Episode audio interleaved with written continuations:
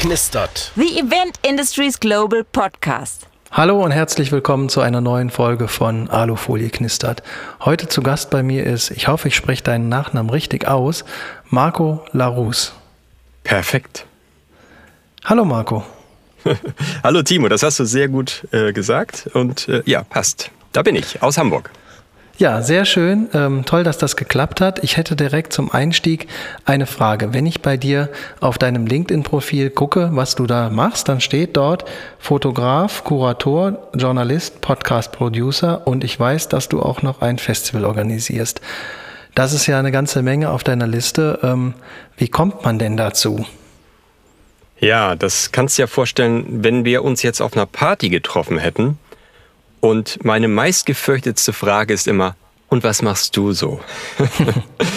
ähm, dann erwarten ja viele Controller, Geschäftsführer, Marketing, irgend sowas, ne? dass man in irgendwie einer Position ist, die sich so ganz klar abgrenzen lässt.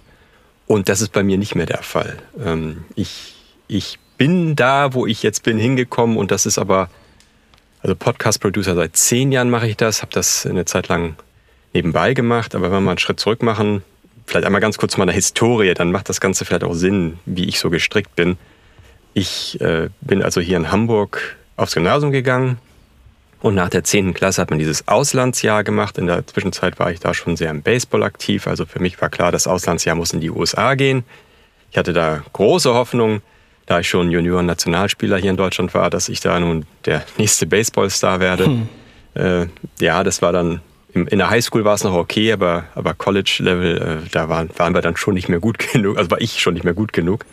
Und Warst du der, der den Ball wirft oder der den haut? Ah, das äh, Witzige ist beim Baseball, was viele nicht wissen, man ist beides. Äh, oh. man, man schlägt den Ball, wenn man in der Offensive ist und man fängt den Ball, wenn man in der Defensive ist. Und darum gibt es auch neun Innings und man darf einmal schlagen und einmal ist man im Feld. So ein bisschen wie Brennball. Ich glaube, das hilft äh, dem ah. Publikum, die sich noch nicht damit befasst haben. Und beim Werfen, ja, ich war sowohl Pitcher als auch Centerfielder, das waren meine Positionen. Das rotiert man immer ein bisschen, weil der Arm manchmal geschont werden muss. Und da war ich auch ganz gut drin, aber wie gesagt, für die USA völlig blöde Idee, in das Heimatland des Baseballs zu gehen, um zu glauben, dass man da was werden kann.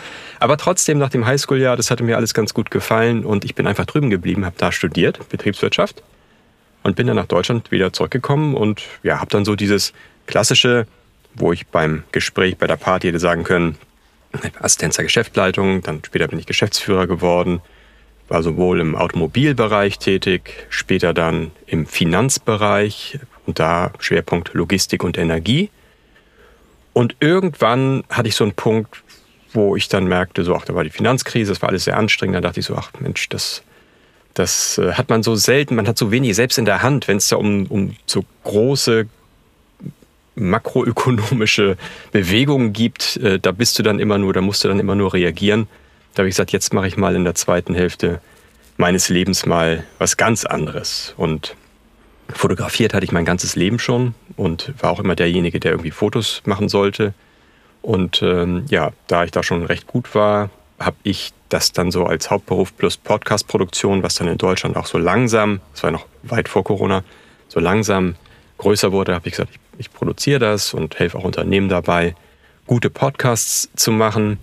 Ja, und so ist das Ganze dann, äh, sage ich mal, hat sich so in diese Richtung entwickelt. In der Fotografie ist so mein Schwerpunkt Dokumentar- und Streetfotografie, was eine Kunst, eine Kunstform, eine dokumentarische Kunstform ist.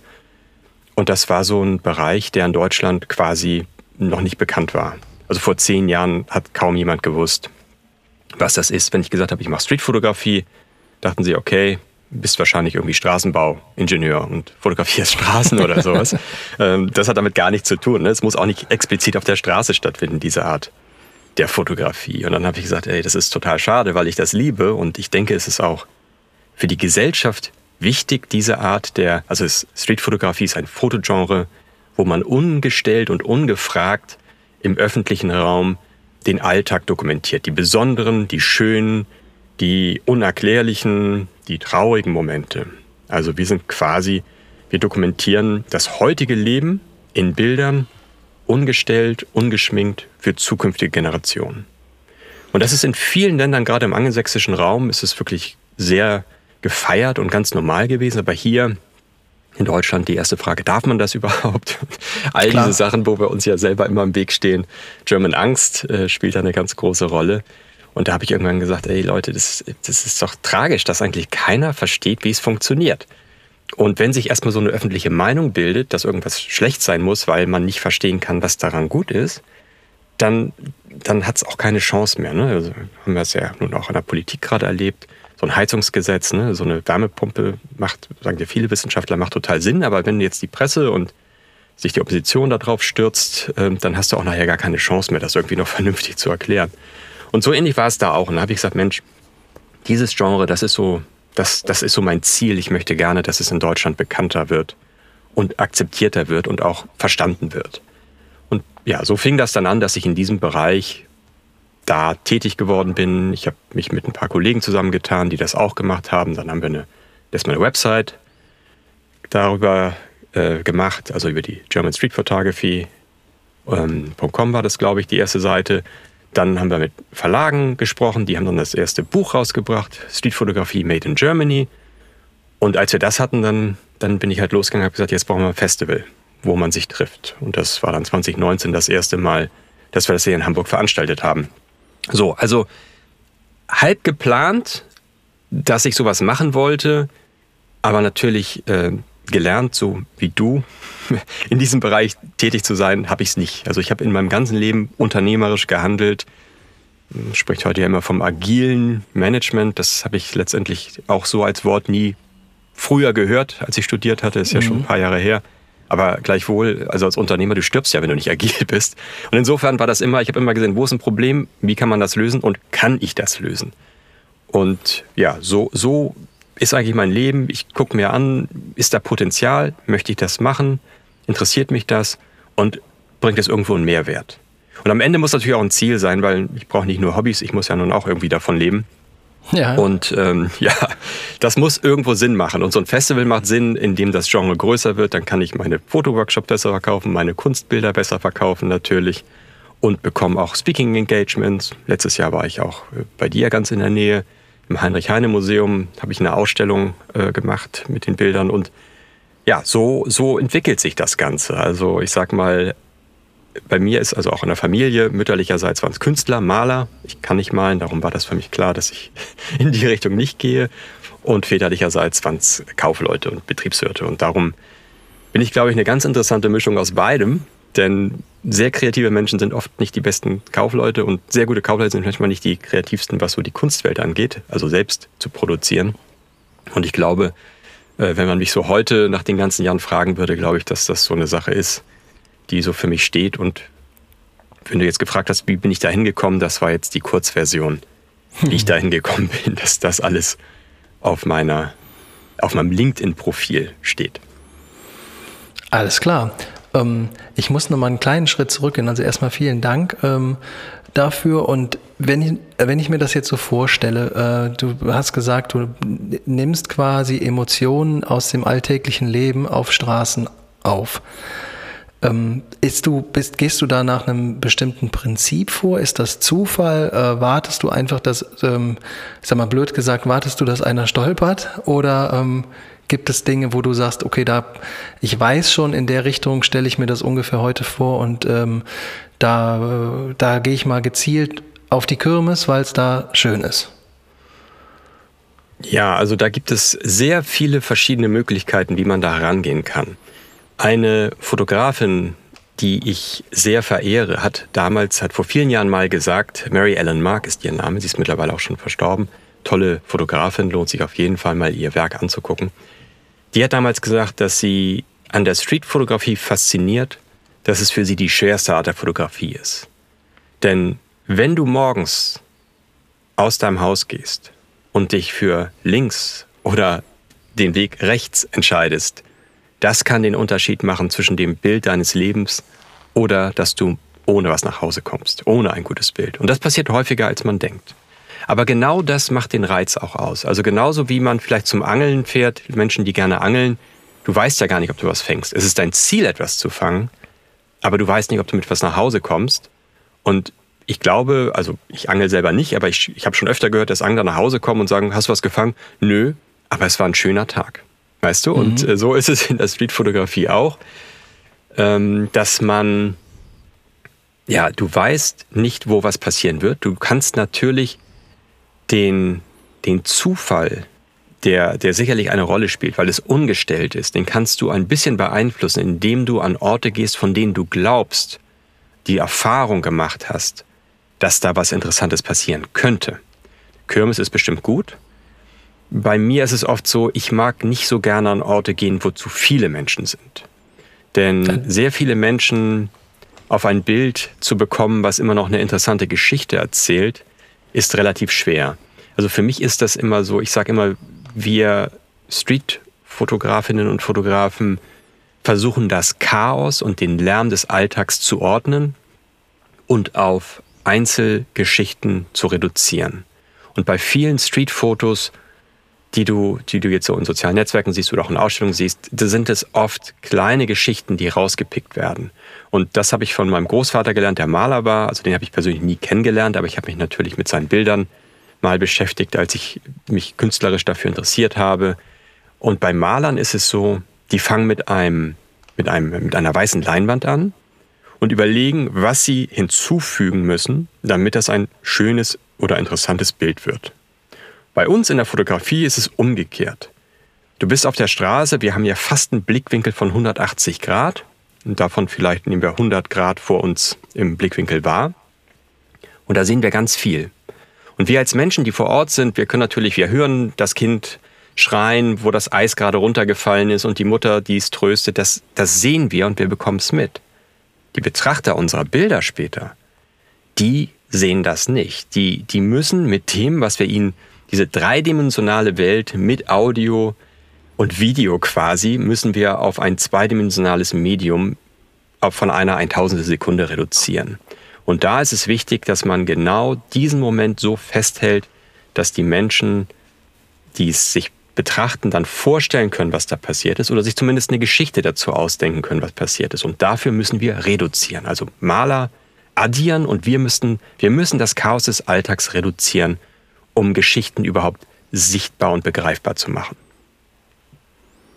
Das, das kann ich total nachvollziehen. Also ein Beispiel, äh, ich bin zwar weit davon entfernt, dir Tipps geben zu können, aber vielleicht gehst du mal in die Boxbude auf der Kirmes, da hast du das Chaos außen drum sitzen und fokussiert die Aktion in der Mitte. ja, richtig. Richtig, alle gucken zu und da und du hast da ja auch, das hast du ja auch mit dem Licht. Ich meine, das ist ja schon, es ist ja schon so, dass die Sachen, die wir in der Fotografie machen, dass das im wahren Leben auch so ist. Also Bühnenlicht zum Beispiel. Ne? Wenn du ins Theater mhm. gehst, du siehst ja auch, dass die Schauspieler und Schauspieler ganz oft sehr starkes Make-up tragen.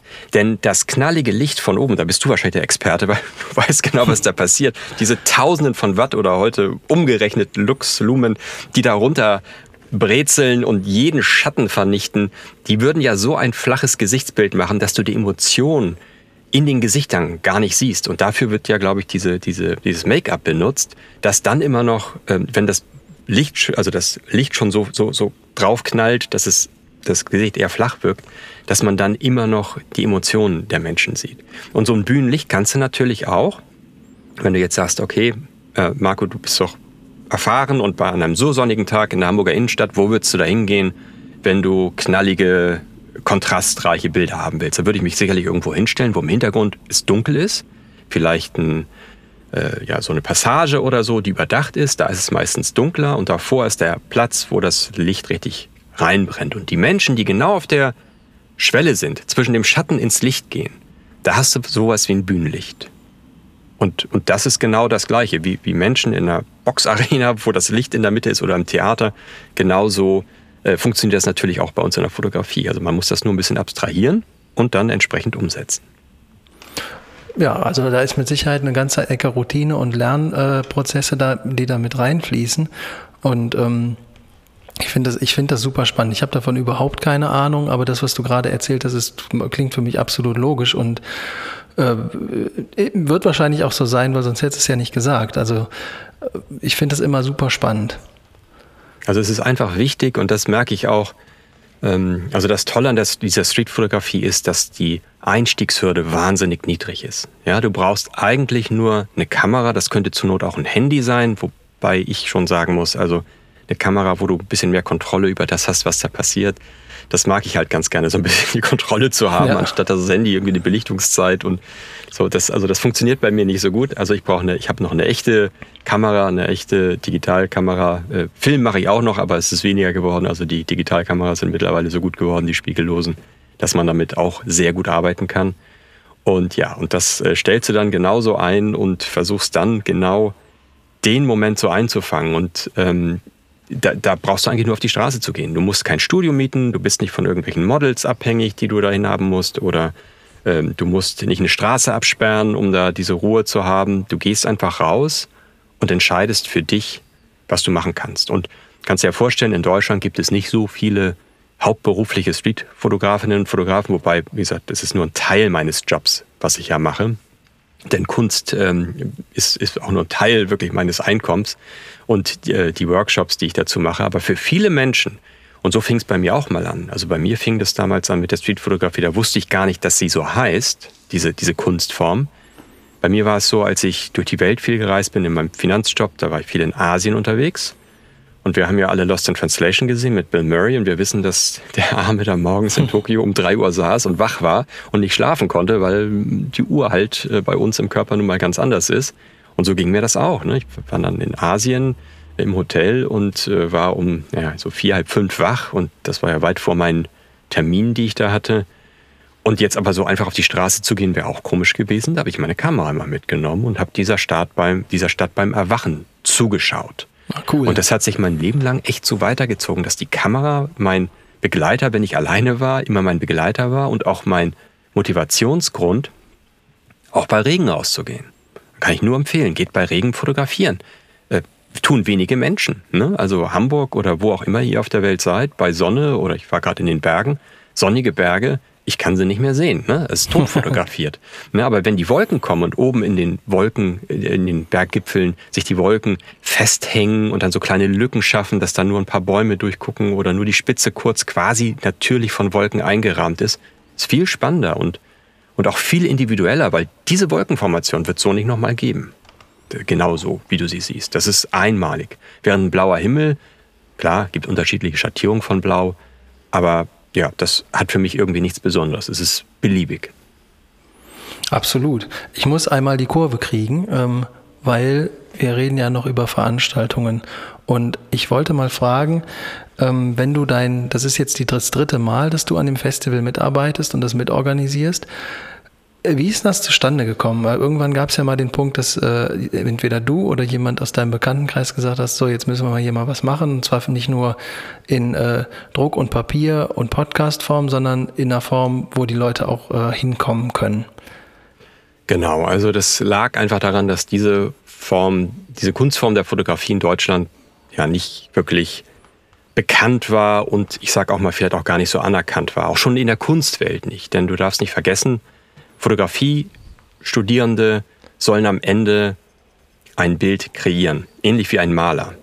Und da hat man dieses, ich sag mal, dieses dokumentarisch oder das zufällige, ungeplante oft als Knipserei abgetan. Und ich habe das Gefühl, dass es in der Kunstwelt bei vielen Menschen immer noch in den Köpfen ist. Und es hat mich sehr frustriert, weil ich glaube wirklich, dass wir einen wichtigen Beitrag für das zukünftige visuelle Gedächtnis unserer Gesellschaft hier beitragen. Denn die ganzen Instagram-Fotos, die zum Millionenfach täglich gemacht werden, sind meistens Menschen im Urlaub, wenn sie Spaß haben, vorm tollen Essen. Das spiegelt nicht 24 Stunden des Alltags der meisten Menschen wider. Das sind nur die interessant, also vermeintlich interessantesten oder schönsten Momente, auch die Angebermomente vielleicht, die da gezeigt werden. Und, ähm, und äh, wie gesagt, ich, ich sage immer, Streetfotografie ist nicht wünsch dir was, sondern so ist es wir nehmen das quasi auf, was da ist und was auch wirklich passiert ist und was, was die Menschen heute gesehen haben. Und wer sich so ein bisschen schon mal mit Fotografie, also ein bisschen für Fotografie interessiert hat und auch Fotografinnen und Fotografen, da gibt es ein Beispiel, Vivian Meyer ist ein Name, der relativ bekannt ist.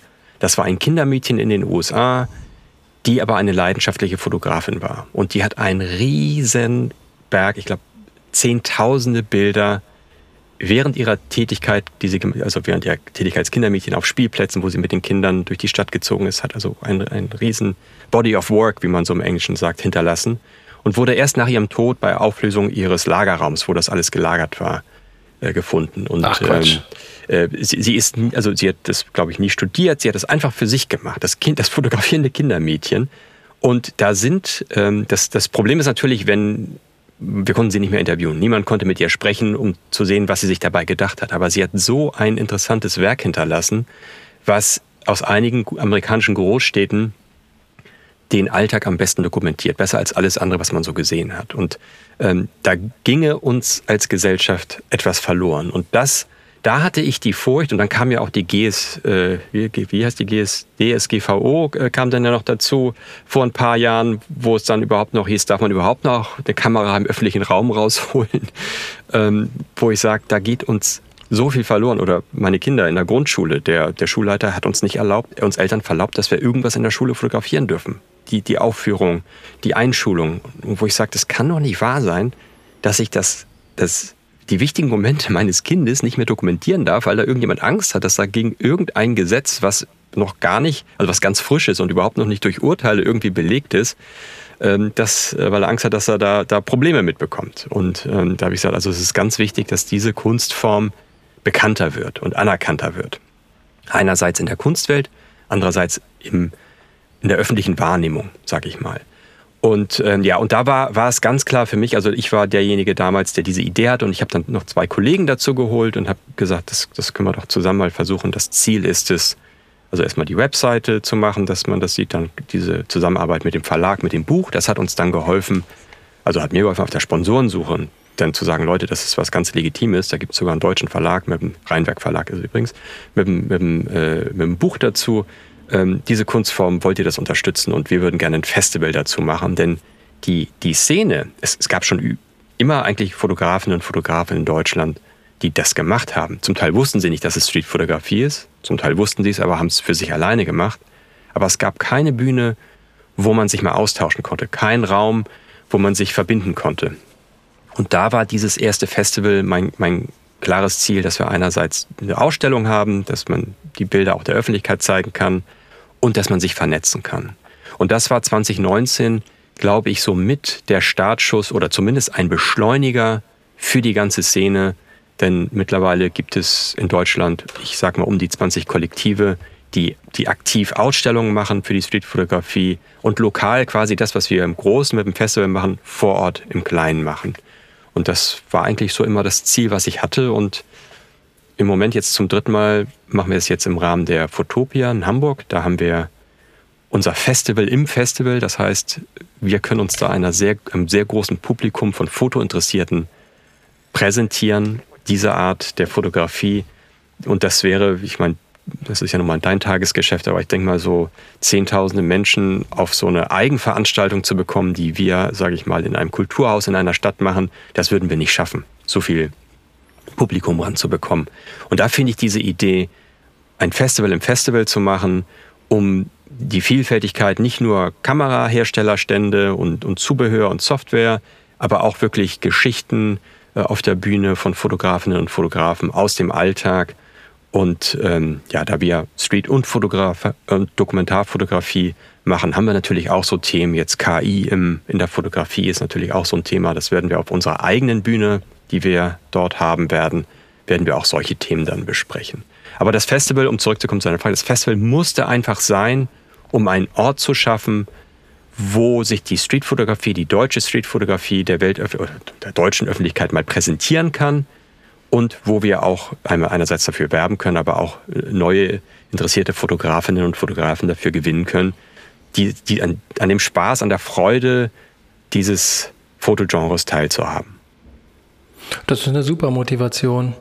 Ähm, absolut. Und ich finde es total wichtig, dass, äh, dass es Menschen wie dich gibt, die eben ähm, auch, jetzt rede ich natürlich als, äh, als ich sag mal, Mitglied äh, und Fan der Veranstaltungsindustrie, ähm, da aus einer anderen Ecke, aber solche, solche Sachen live zu machen, ähm, für die Öffentlichkeit zu machen, wo sich Menschen begegnen, die sind in meinen Augen einfach ähm, die sind nicht nur einfach total wichtig, sondern die, die sind essentiell und äh, davon lebt das Ganze ja auch. Weil du kriegst ja eine ganz andere Emotion vermittelt, als, äh, als wenn ich mir ähm, ja, ein Bildband anschaue. Den kann ich mir zwar in Ruhe in, zu Hause anschauen, den kann ich mir auch fünfmal angucken, aber alleine das, was du mir jetzt gerade mit der Begeisterung zur Sache in den letzten paar Minuten wiedergegeben hast, das kriege ich aus dem Buch nicht raus.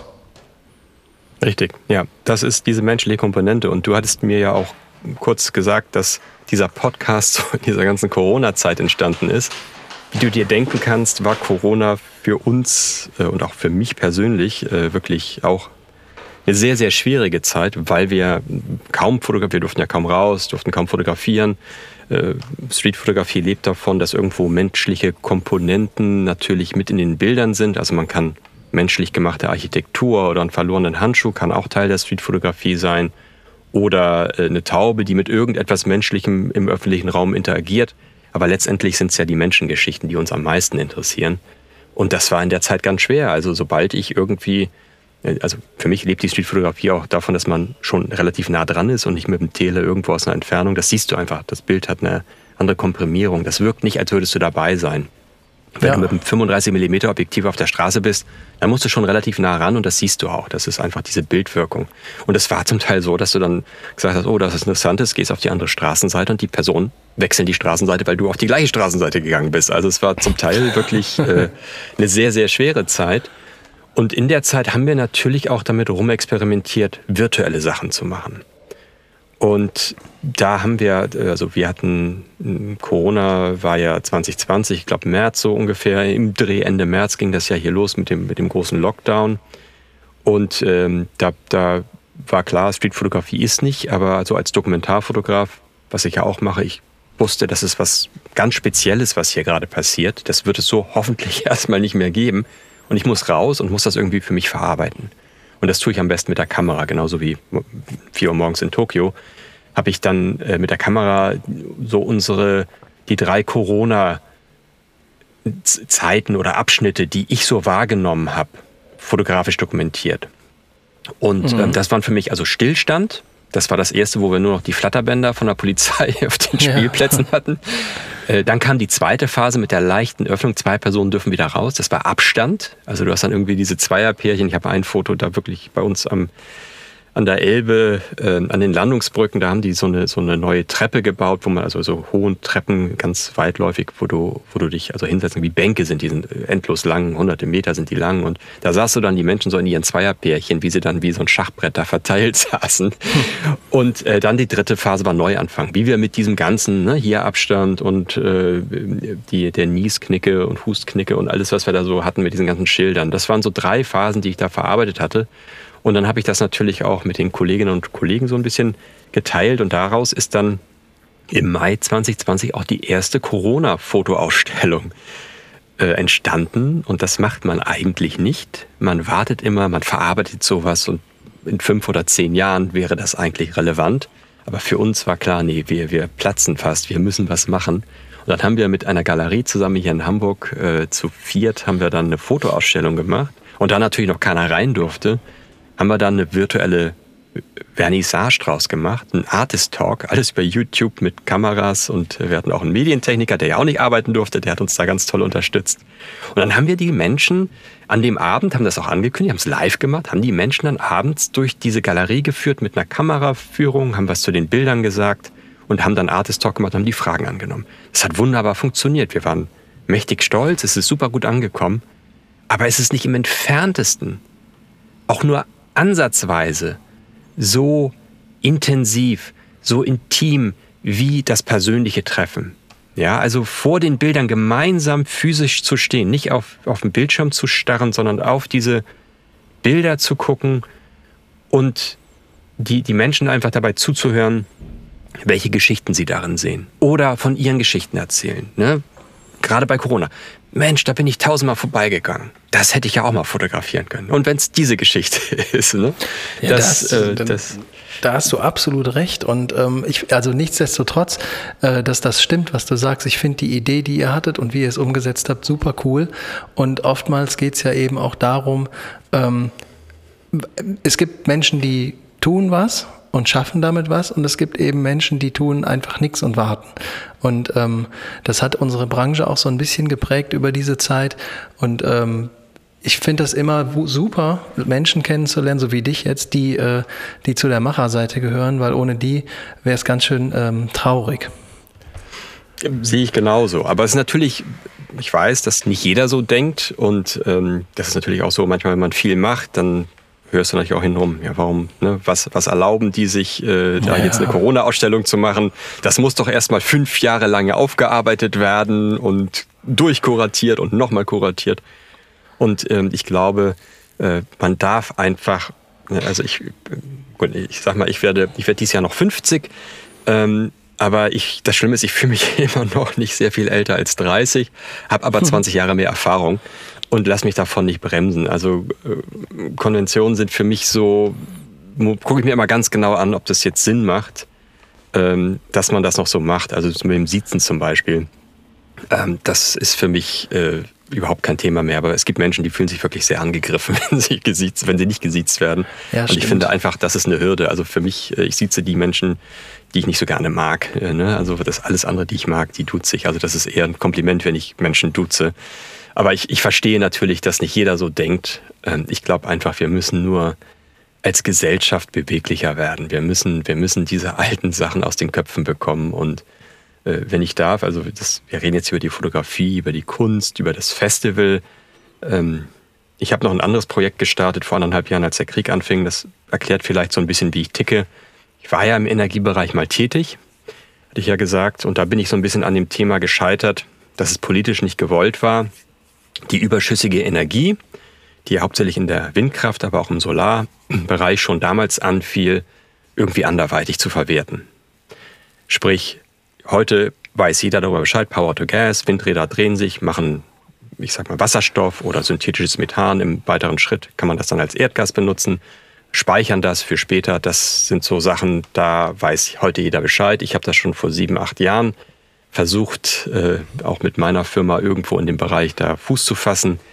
Und diese überschüssige Energie, denn die Windräder hier im Norden, ihr habt ja auch jetzt mittlerweile schon einige Windräder und ihr bekommt eine Menge dazu, aber bis vor ein paar Jahren war es so, dass du im Sommer bei viel Wind gesehen hast, dass die Dinger alle stillstanden. Mhm. Und das war nicht, weil sie kaputt waren, sondern weil sie abgeschaltet wurden, weil der Strom einfach nicht ins Netz gedrückt werden konnte. Denn die Leitungen waren voll und wir haben mehr produziert, als wir brauchten. Das Schlimme ist nur, die, das ist schlimm, das war einfach das System dieser Subventionierung, dass die Windkraft und die, die Erneuerbaren vorankommen war. Sobald was abgeschaltet wurden, kann der Betreiber ja nichts dafür. Und der hat dann trotzdem das Teil, Großteil des Geldes bekommen, was er bekommen hätte, wenn er eingespeist hätte, weil er nichts dafür konnte, dass der Betreiber, der Netzbetreiber abschalten musste, weil der Strom nicht verbraucht werden konnte. Und das sind so irrsinnige Sachen, das wissen die meisten Menschen nicht. Ähm, wo man sagt, da hätte man viel früher drüber nachdenken müssen. So, das hat, also wie gesagt, damals war ich zu früh, da hieß es, äh, Herr Gabriel und Herr Altmaier wollten Gas, Gas, Gas und Kohle und nein und das machen wir nicht. Und äh, wir bauen irgendwann mal Leitungen, aber wann wissen wir noch nicht.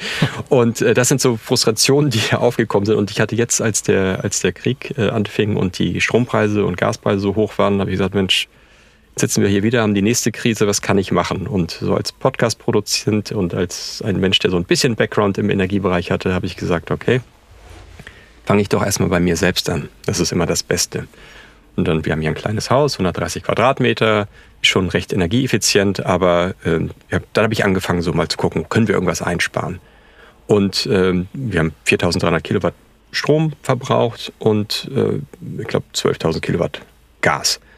Und äh, dann fingen wir an und haben so auch ein Familienevent gemacht, haben mal geguckt, ist hier noch irgendwas an, ist hier irgendwie ein Netzteil warm, kann man da was wegschalten. Und dann haben wir das so geschafft, äh, dass wir da die Hälfte unseres Stromverbrauchs reduzieren konnten. Und im nächsten Schritt kam dann äh, dieses Balkonkraftwerk, das ist auch in aller Munde. Gestern ist das Gesetz gerade dafür, also dieses Solarpaket 1, äh, abgesegnet worden, beziehungsweise geht jetzt in die, in die Ausschüsse. Ähm, da geht es darum, dass du dann also deinen eigenen Strom auch am Balkon oder im Garten produzieren kannst, ohne das ganze Dach für Zehntausende Euros voll zu machen. Und daraus ist eine Idee geworden. Ich habe gesagt, Mensch, ich habe hier gerade was geschafft und warum sollte denn nur ich das können? Das ist jetzt nicht schwer. Ich habe jetzt die Erfahrung gemacht, ich habe das alles runtergeschrieben und habe gesagt, mache ich einen Podcast draus. Und da entstand dann der Eigenenergiewende-Podcast. Und da habe ich dann bis jetzt erst in vier Folgen den Menschen erklärt, A, wie, äh, wie gucke ich erstmal in meinem Haus, wie viel Strom ich irgendwo verbrauche oder Energie verschwende vielleicht auch.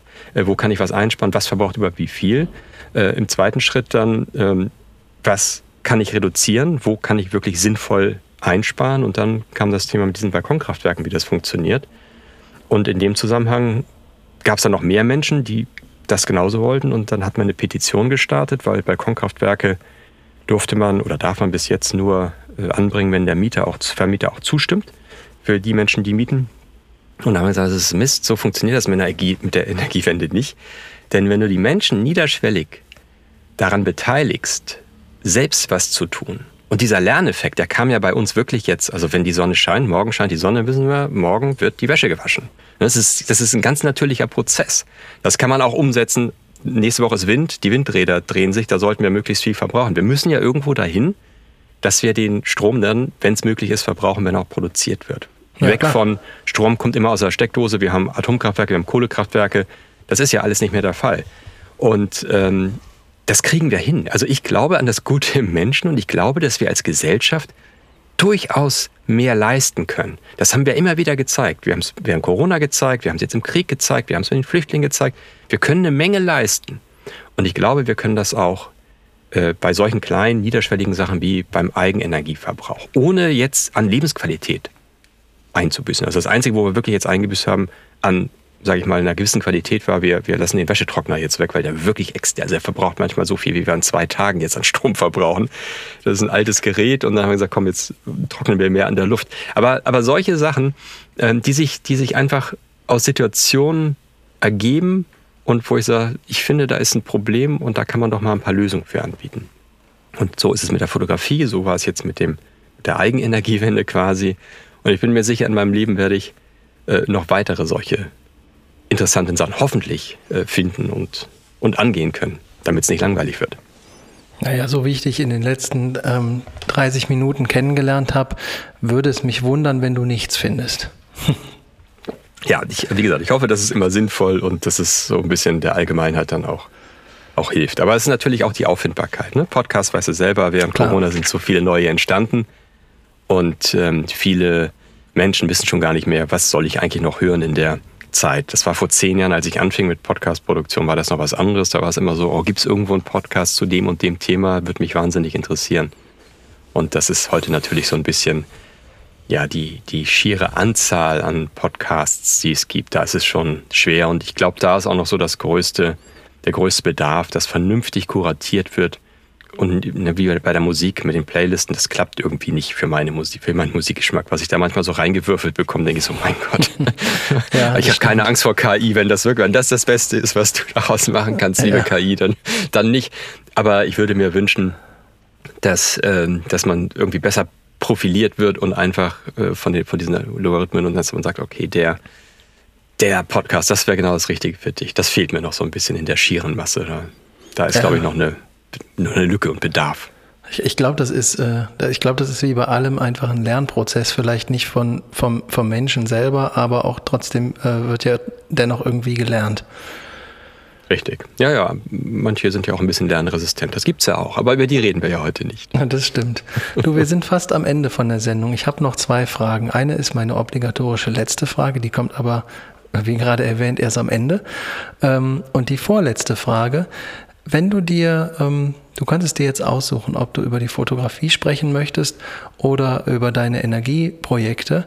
Wenn du dir ich sag mal, für die nächsten drei Jahre was wünschen würdest, relativ prägnant auf den Punkt gebracht, ähm, was wäre das denn dann? Also jetzt so als Vortrag oder, oder wie meinst ja, du das? Als, als äh, wenn ich jetzt über meine Branche reden müsste, würde ich sagen, ich würde mir wünschen, dass die Leute mehr verstehen, äh, dass es zusammen besser geht als alleine. Einfach so aus dem Bauch heraus.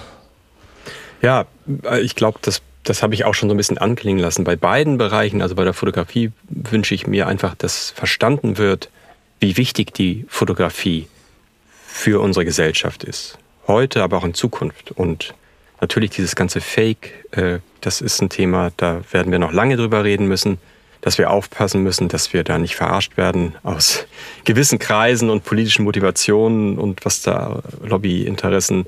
Ähm, aber die echte wahre dokumentarische Fotografie, Ne? Also ich bin so ein bisschen auf Kriegsfuß mit der Werbefotografie, weil die schon viel, also gehen wir nun mal in den Burgerladen und gucken mal das Foto und überlegen, was wir dann da über den Tresen geschoben bekommen. Ähm, das hat nicht viel mit der Realität zu tun, aber ich glaube, dass die dokumentarische Fotografie, die unsere Menschheit dokumentiert, dass die ganz wichtig ist. Und ich wünsche mir, dass, dass die Menschen das verstehen und es wertschätzen, denn im Fotojournalismus zum Beispiel, da, das ist ganz schwer geworden, dass da Qualität noch geliefert und bezahlt wird. Sie wird nicht mehr nachgefragt. Was an Tageszeitung, was da heute so an Fotos vorne drauf ist, das hat nicht mehr viel mit der Kunst der Fotografie zu tun. Und im Energiebereich hoffe ich einfach, dass die Menschen, anstatt sich zu beschweren, was man ja viel hört, ähm, was da oben angeblich alles falsch gemacht wird, dass jeder einfach mal für sich überlegt, was kann ich tun, wie bei vielen Bereichen. Was kann ich tun, auch wenn es im Kleinen ist. Aber wenn es Millionen Menschen nachher machen, macht es einen großen Unterschied. Also ich würde mir einfach wünschen, dass wir ein bisschen mehr Eigeninitiative haben und das wieder zu schätzen wissen, was eigentlich wichtig ist. Aus meiner Sicht zumindest. Hört sich gut an. ähm, unterstütze ich so. Schön. Also, letzte Frage. Magst du noch jemanden grüßen? Ach du meine Güte. ja. Puh, äh, ja, das, das ist schwer, weil äh, es gibt zu viele Menschen und ich kann nur verlieren, weil ich zu viele vergessen würde. Aber ich grüße mal alle Hörerinnen und Hörer deines Podcasts, äh, wo ich heute meine Geschichte erzählen durfte und äh, hoffe, dass ihr ein bisschen was mitnimmt und vielleicht mitnimmt eine kleine Motivation für euren Alltag, dass ihr irgendwie eine Idee habt und irgendwie motiviert rausgeht. Das ist immer so das, was mir wichtig ist. Und fühlt euch gegrüßt und motiviert, wenn ihr das tun werdet. Da freuen die sich bestimmt. ähm, also, Marco, erstmal vielen, vielen Dank. Äh, tolle Geschichte. Und ähm, danke, dass du dir die Zeit genommen hast, das mit mir hier zu machen. Vielen Dank, Timo, dass ich meine Geschichte erzählen durfte. Immer gerne. Wir sind am Ende. Wenn ihr etwas über Marco und seine Tätigkeiten wissen möchtet, dann findet ihr wie gewohnt alles in den Show Notes. Ich würde mich freuen, wenn wir uns zufällig oder nicht zufällig demnächst mal wiedersehen würden und sag Tschüss. Tschüss.